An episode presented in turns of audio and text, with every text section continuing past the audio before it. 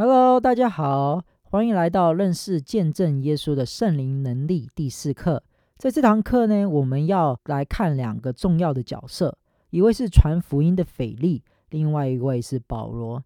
那在第九章的话，他们称为保罗是扫罗啦，不过呢，他们两个是同样的人，所以我们接下来这堂课的话，会通通称为他为保罗。那我们先看八章四到二十五节。之前保罗逼迫教会，在耶路撒冷的信徒被分散到犹大和撒玛利亚各地。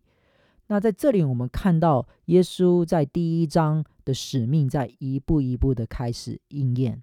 信徒们开始在犹大与撒玛利亚各地为福音做见证。那在第八章呢，我们焦点被转移到传福音的腓力身上。那传福音的腓力的话，跟使徒腓力是两个不同的人。使徒腓力是有跟随过耶稣，那传福音的腓力的话，他是分饭食的一个执事之一。那在这段讲说，腓力来到撒玛利亚城，并在那边传福音，也在那边行了许多神迹、医治、释放的服事。经文是这样说的：群众听了腓力所讲的，看见他所行的神迹，就同心听从他的话。许多人有污鬼附在他们身上。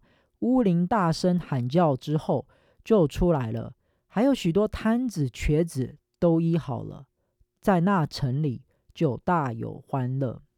而当时那边有一个人叫做西门，那从前在这个城里面，西门行了许多邪术。那邪术是什么呢？简单来讲，就是例如说看星座啊，然后算命啊之类的东西。那因为他看到腓力所行的神迹奇事啊，就觉得很惊奇，然后就很想要，所以就开始跟随腓力。然后之后，我们有看到说，耶路撒冷的使徒们，他们听到撒玛利亚的居民领受了神的道，就派彼得跟约翰去那边。那他们两个人到了以后，就为这些撒玛利亚的居民们祷告，然后要他们去接受圣灵。因为那时候圣灵还没有降在他们的身上，他们只是被受洗而已，归到名主的耶稣的名下。可是他们还没有领受圣灵，所以他们就按手在他们身上，然后他们就领受了圣灵。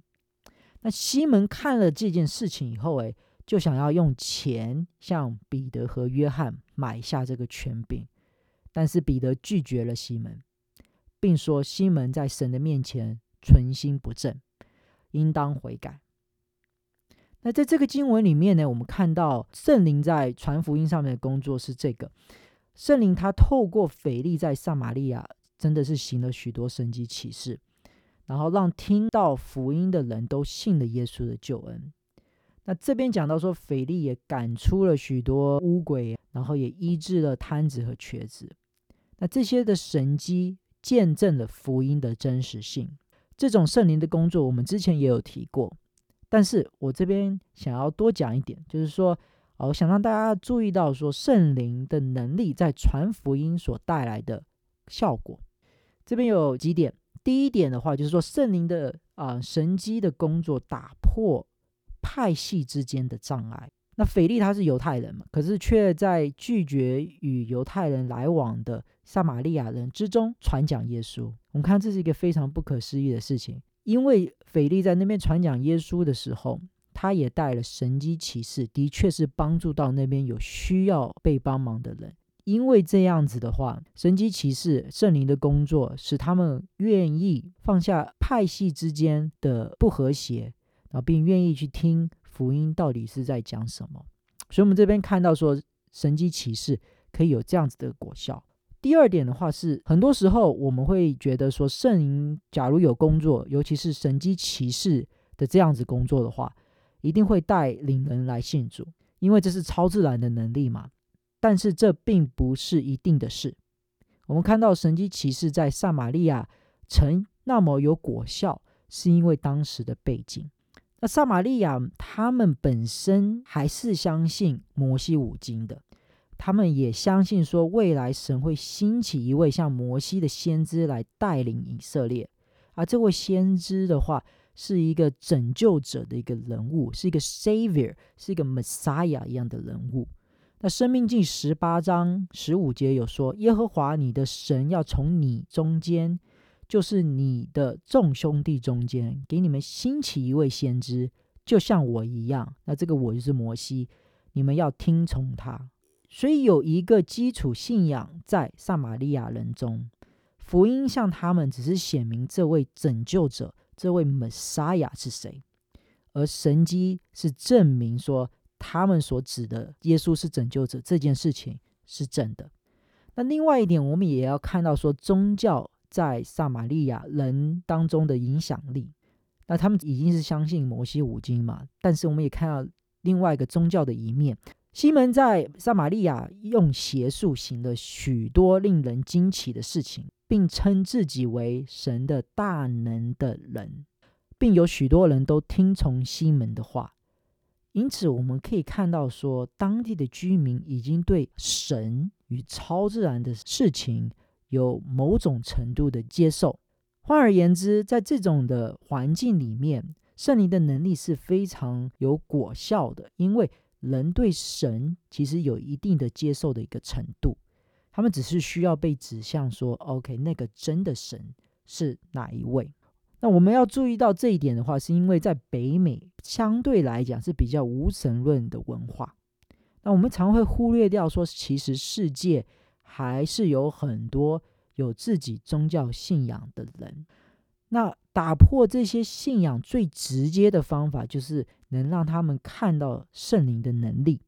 那很多在中东的国家的基督徒在讲他们信主的故事里面的时候，都会讲说。他们如何超自然的遇见神，不管是透过异梦啊，还是经历到神迹，所以我们可以看到说，假如圣灵的能力，尤其是神迹奇事，可以在已经有宗教信仰的人生命中做出一些工作的话，他们对神已经是有一定的的接受程度。那假如他们看到说，哦，我们的耶稣。我们的神其实是真的神的话，而且他所教的道是大有能力，他的福音是大有能力的时候，这个会让他们比较容易，就是去相信耶稣是真的神。那不过我们也要知道说，虽然圣灵的工作是证明福音的真实性，可是这并不代表说所有人都会接受。我们看到西门追随腓力，是因为看到了腓力行神迹的能力。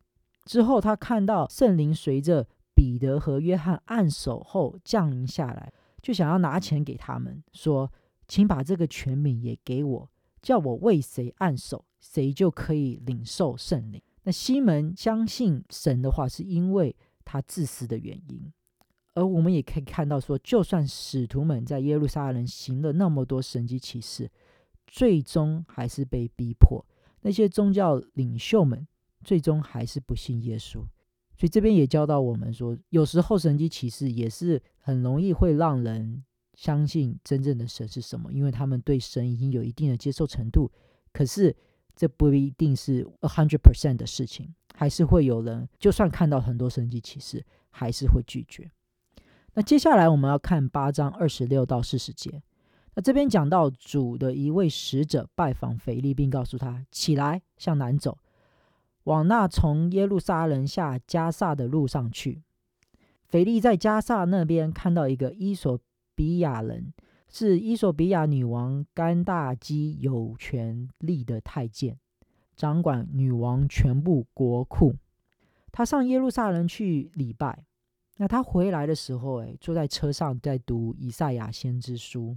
那这时圣灵就对腓力说：“你往前去，靠近那车子。”那腓力就照着圣灵的带领，然后就去那边，并听到说这个太监正在读以赛亚先知的书，所以腓力就问太监说：“你是否懂你在读什么？”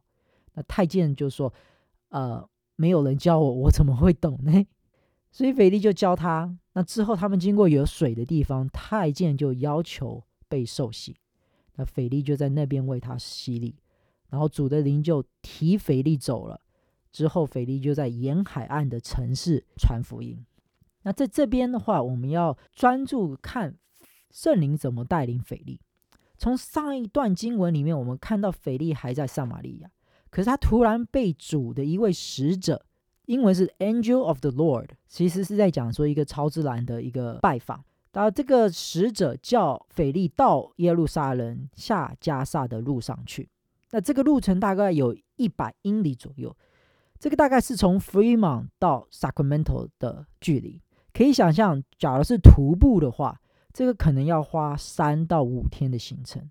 而且一个 very interesting 的地方是，主的使者没有告诉他为什么要去哪里，直到腓力到了那个目的地之后，圣灵再次向他启示下一步要做什么。这边我们看到圣灵的启示是一步一步的。其实我们看到圣灵没有把整个计划告诉腓力。圣灵只跟腓力说要做什么，没有跟他说为什么要这么做。圣灵有时候不这么做，可能会有几个原因。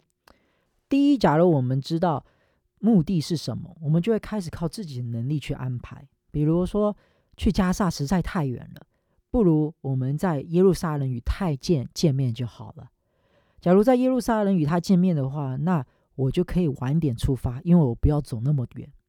那第二，我们可能就会不认同神的计划，并花多余的时间、不必要的时间与神那边讨价还价。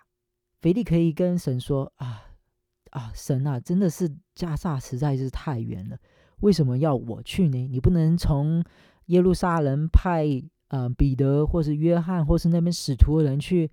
去那边的话，就从耶路撒冷去，只要三十几个 mile 而已。为什么要我从这边？这边要一百多个 mile，这样子不是很 efficient？在圣经里面也有另外一个例子，就是约拿。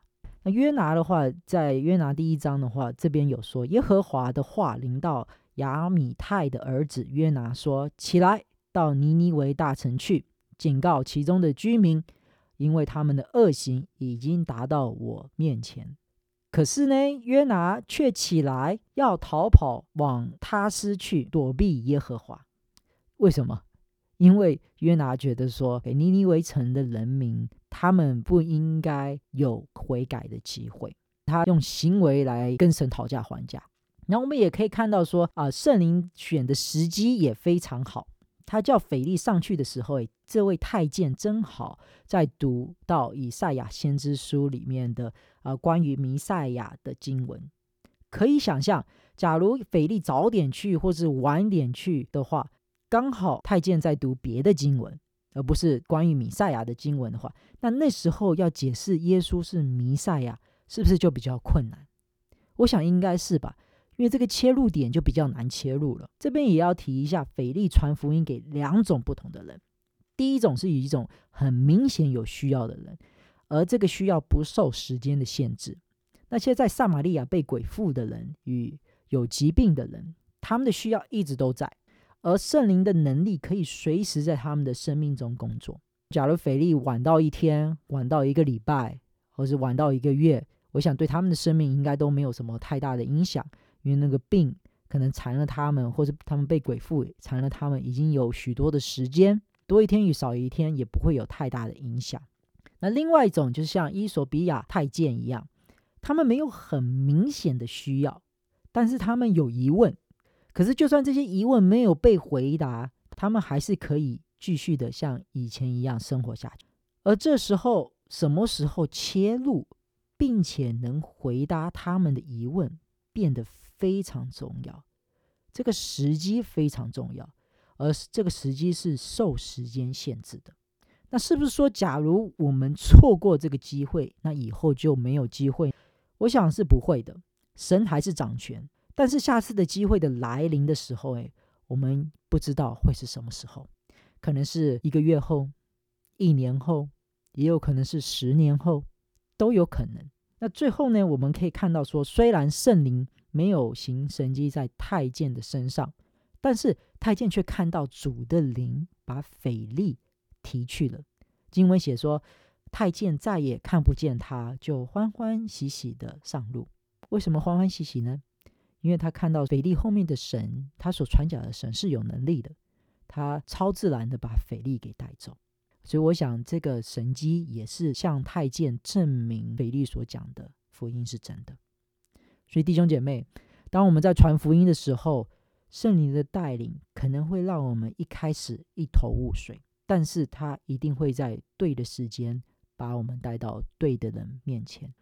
那接下来我们就讨论到第九章，九章一到三十一节的 spotlight 就转到保罗身上了。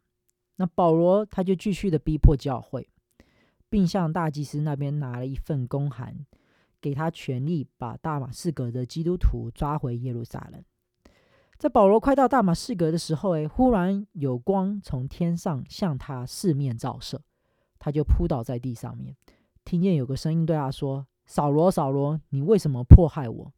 他说：“主啊，你是谁？”主说：“我就是你所迫害的耶稣。起来，进城去，你应当做的事，一定有人告诉你。”那保罗接下来就被人带进大马士革，那他三天都什么都看不见。那他也不吃不喝，在大马士革有一个门徒名叫亚拿尼亚，主在异象对他说：“亚拿尼亚。”他说：“主啊，我在这里。”那主就说：“起来，到那叫直接的路上去，要在犹大家里找一个大数人，名叫扫罗。你看他正在祷告，在异象中他看见一个人，名叫亚拿尼亚，进来为他按手，使他可以。”看得见，可是亚拿尼亚觉得很不可思议，并向神表达说：“这位保罗是逼迫你圣徒的人呢。”那神说他知道，但是神对保罗有他的计划。保罗要为福音受苦，并要把福音传给外族人、君王和以色列人。亚拿尼亚就到了保罗那边，并为他祷告。那立刻就有鳞状的东西从扫罗的眼里掉下来。他就能看见了，于是起来受了洗，吃过了饭，就有气力了。接下来，保罗就在大马士革各个会堂传讲耶稣，很多人都因为他的大转变而感到惊奇。保罗传讲也充满了能力，驳倒住在大马士革的犹太人，证明耶稣就是基督。这就是使这些犹太人心里其实感到非常不是滋味，所以就计划要杀掉保罗。可是保罗就逃出了大马士革。最后，路加形容了教会的情况。三十一节，他说：“那时，犹太、加利利、撒玛利亚各处的教会都得到平安，被建立起来，存着敬畏主的心过生活，并且因着圣灵的激励，人数增多了起来。”那这边要讲的就是说，路加在为。下一章摆设舞台，所以英文就是说，He's setting up the stage for the next chapter。耶稣的命令中有耶路撒冷、犹太与撒玛利亚。那我们再看到这边，路加说这边这些地方都听到了福音。那现在呢，只剩地级了。这边我们看到神 reveal 一点，那就是说保罗要把耶稣的名传给外族人。这是个 foreshadow，但在第十章我们就可以看到说，神真的就开始启动福音进入到地级的工作。那在这段经文里面呢，圣灵没有很明显的一个彰显，这个告诉我们一件事情，就是说圣灵有时候他的工作是 very subtle，不是常常都是那种轰轰烈烈的。我们前面几章的话，看到圣灵的工作其实都是非常轰轰烈烈的，而且带有非常大的能力。可是。轰轰烈烈并不代表说能力的大小，OK，不是轰轰烈烈就代表能力大，那不轰轰烈烈就代表能力小。所以，我们在这边的话，虽然圣灵的工作是非常 subtle 的，可是他的能力还是同样存在。这边有几点，这边看到说亚拿尼亚他有看到异象，而自从五旬节后，这个就是圣灵工作表现的之一。约尔书说。神说，在末后的日子，我要把我的灵浇灌所有的人。你们的儿女要说预言，你们的青年人要见异象，你们老年人要做异梦。所以看到异梦的话，是圣灵的工作。那这边也有很有可能说，亚拿尼亚看到异象的时候，圣灵在他的心中给他确认，他听到的的确是来自神的声音。因为我们可以看到说，亚拿尼亚的反应实在是太平静了。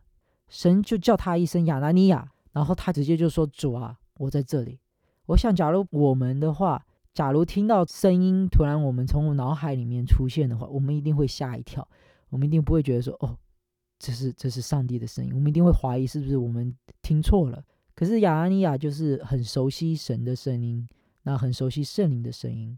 我想他那时候听到的时候，他也会吓一跳。可是啊、呃，圣灵在他心中有确认说：“哎，这个就是啊、呃、神的声音。” So you can listen to it。所以这是第一点。那第二个的话，圣灵他就是透过亚拿尼亚手医治保罗的眼睛。那第三就是圣灵他充满了保罗，使他成为一个基督徒。那最后呢，还有一个就是说，我们看到路加最后在九章三十一节这边的结尾的话，他也讲到圣灵的工作。他讲到说圣灵的激励。那什么是圣灵的激励？这个的字的原文叫做 paraklesis，它的意思就是说来到旁边来帮助的意思。它与约翰福音十四章十六节里面耶稣说到的“我要请求父”。他就会赐给你们另一位保护师，使他跟你们永远在一起。那这个保惠师的话，其实就在讲圣灵。那这个保惠师、保惠师的原文就是 Paracletos，所以 Paraclesis 跟 Paracletos 这个两个字是非常相似的。那 Paracletos 的意思的话是帮助者、安慰者。鼓励者，还有啊、英文叫做 advocate。所以我们可以看到说，不管在教会生活还是传福音的里面，圣灵都在帮助信徒，让他们确信圣灵真的是与他们同在，而因此受到鼓励。所以这个就是所谓的圣灵的激励。那跑到我们现代主要传福音的话，我们从这边可以学习到说。我们要认识到，传福音的确是一定会有困难的时候，但是圣灵的工作就是来到我们旁边来帮助我。